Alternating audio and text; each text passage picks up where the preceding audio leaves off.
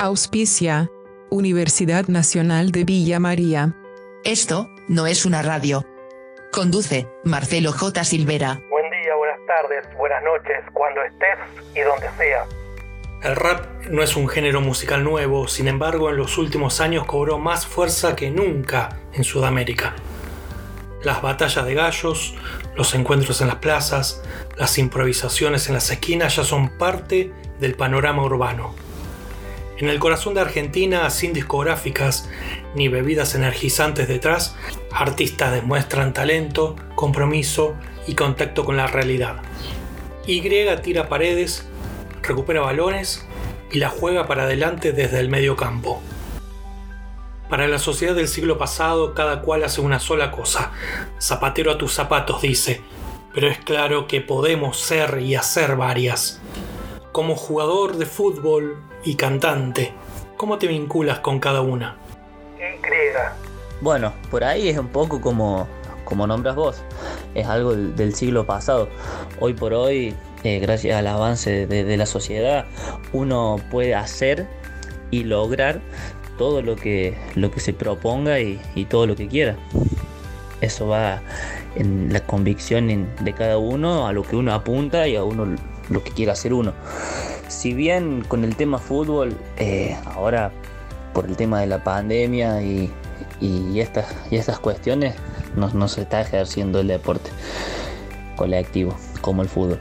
Así que estoy más vinculado al tema de la música, porque no, quiero perder, perder, perder tiempo y, bueno, me parece que este parate, como quien dice, es una buena oportunidad para, para replantear, para pensar nuevas cosas, para mejorar, para pulir varias, varias cuestiones y cuando vuelva toda la normalidad eh, salir con buen material eh, o ver otra cara, de, mostrar otra faceta, demostrar que, que, se puede mejorar siempre y, no siempre ser repetitivo y monótono. El rap fue y es un bastión de la resistencia, un lugar desde el que decir lo que muchos no quieren oír. ¿Qué temáticas te atraviesan? Y en temáticas eh, es algo muy variado. Yo cuando empecé a escribir en el 2012-2013 consumía mucho rap argentino que constantemente criticaba al gobierno, hablaba de la pobreza, hablaba de las injusticias, hablaba de problemas sociales, etcétera.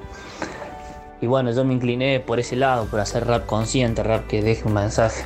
Así que empecé escribiendo con eso. Tengo una canción que habla de trata de personas, una canción que habla del bullying, una canción que habla del SIDA, una canción que habla del Alzheimer. Después, con el pasar del tiempo, me fui enfocando más en, en tratar de usar letras que dejen otro tipo de mensaje, metiendo frases de escritores para que el que lo escuche se pregunte por qué hice tal frase. Y cuando se ponga a investigar descubra que en mi canción había una frase de Charles Bukowski, por ejemplo, Mario Benedetti, por decirte.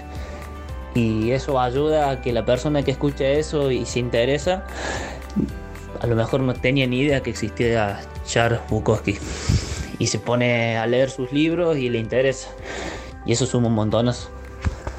Pero bueno, con las temáticas, eh, al pasar del tiempo, la he cambiado siempre. No es que empecé hablando siempre lo mismo y voy a seguir hablando siempre lo mismo. Me gusta ir evolucionando, como quien dice. Abundancia en temas, buenas letras y retóricas. Un lápiz vagabundo trazando rayas icónicas. Tu redundancia lírica contra mil líneas irónicas. Más lógica que esta temática macabra. Esas cajas de herramientas se ven un poco oxidadas. A buen entendedor, pocas palabras. Yo tan clave de sol, ustedes tan códigos de barras. Soy otro viejo carnero entre cientos de siervos nuevos. Si la pego, no va a ser por ir detrás del rebaño. Fuck. Yo tan clave de sol, ustedes tan código de barras, decís en viejo carnero. Hay siempre una crítica al sistema, como decíamos. ¿Este año de pandemia nos ayudará a repensar el mundo que hacemos?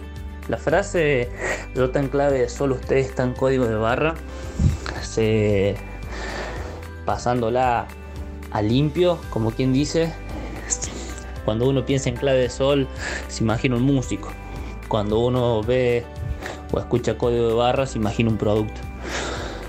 Por ahí hoy en día la música se ha vuelto muy comercial.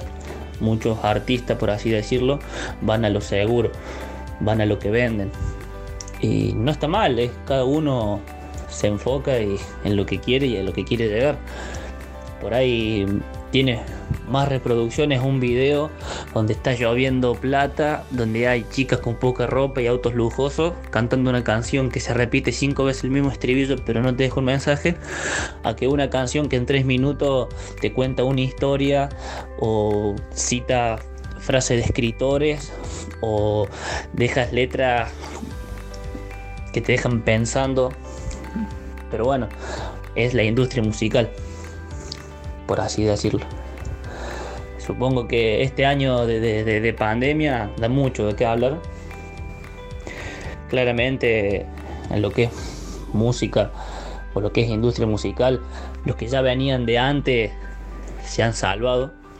Los que ya, los que ya tienen un público y un seguidor fiel y firme con el tema de stream y esas cosas, se ha salvado mucho. Por ahí a los independientes o, los que recién empieza fue un, un, gancho al hígado y que te deja arrodillado porque no, no, no, no puedes hacer nada. Antes nosotros nos podíamos hacer conocidos porque íbamos a distintos lugares, teníamos show, presentaciones, podíamos viajar a pueblos vecinos, hacer, hacer presentaciones, pero bueno, con esto de pandemia es como que si nos cortaron los brazos. Se viene un streaming con otros artistas, ¿cómo será? Así es, este sábado 7 a partir de las 18.30 horas vamos a estar realizando un stream vía YouTube en el canal de Vox Populi donde bueno, vamos a estar cantando con otros artistas, con Humo, él es mi, compañero de, show y presentaciones, también va a estar Mr. Facundo y ese Tincho, grandes referentes de, la ciudad de Villa María que hacen también lo que es un poco trap, un poco de música tropical, la tienen bastante clara los chicos Vamos a estar con un DJ en vivo. Y bueno, la idea es que se sume mucha gente. Están todos invitados. Va a ser el primer stream que, vamos a hacer después de, que empezó la, pandemia esta.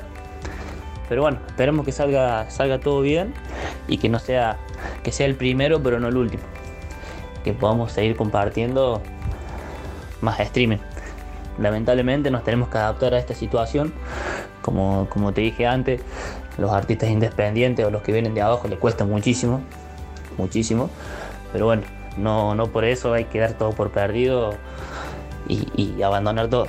Así que estamos buscando la forma de, seguir progresando, adaptándonos a, a la situación. Pueden seguir a Y en Instagram en y.ok.